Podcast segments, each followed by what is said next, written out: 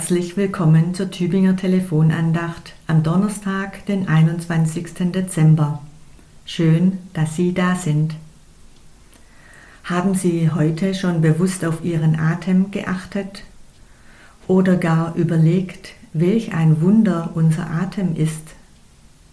Machen Sie mit, tief einatmen, lange ausatmen und vielleicht machen Sie dann eine kleine Atempause.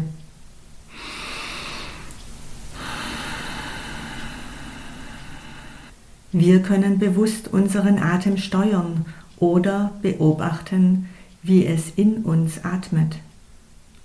Über den Atem können wir in Aufruhr und Wachheit kommen, wenn wir das Einatmen betonen und tief und lang machen und das Ausatmen kurz. Oder wir können uns über den Atem beruhigen, indem wir nach dem Einatmen lange und gründlich ausatmen und danach noch eine kleine Atempause einlegen. Atem ist Lebenskraft.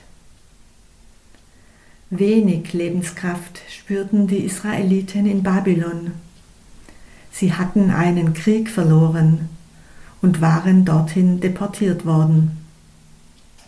Nun hatten sie nach vielen Jahren im Exil wenig Lebensmut und Hoffnung, jemals wieder in ihre Heimat zurückkehren zu können. In diese Situation spricht Gott durch den Propheten Hesekiel in Kapitel 37, Vers 14 die heutige Losung. Ich will meinen Odem in euch geben, dass ihr wieder leben sollt und ich will euch in euer Land setzen, und ihr sollt erfahren, dass ich der Herr bin. Welch eine Zusage in einer Situation, die als so deprimierend empfunden wurde. Gott schenkt seinen Odem, seinen Atem, der zu neuer Lebenskraft führt. Mit dieser neuen Lebenskraft ist Rückkehr in die Heimat möglich. Nicht, dass dieser Weg einfach werden würde, aber er ist möglich. Er wird möglich mit Gottes Atem, mit seiner Begleitung.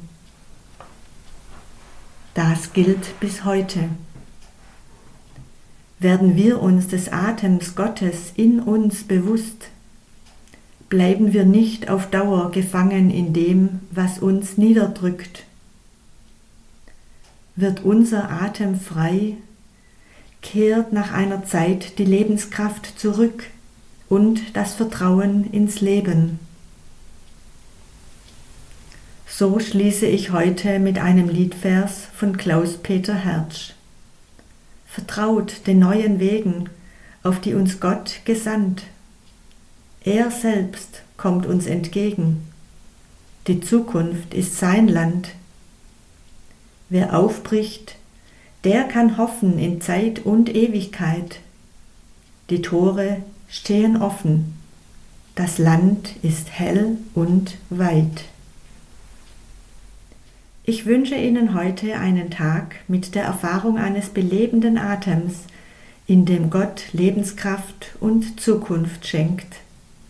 Herzlich grüßt Sie Diakonin Renate Haug vom Diakonischen Werk Tübingen.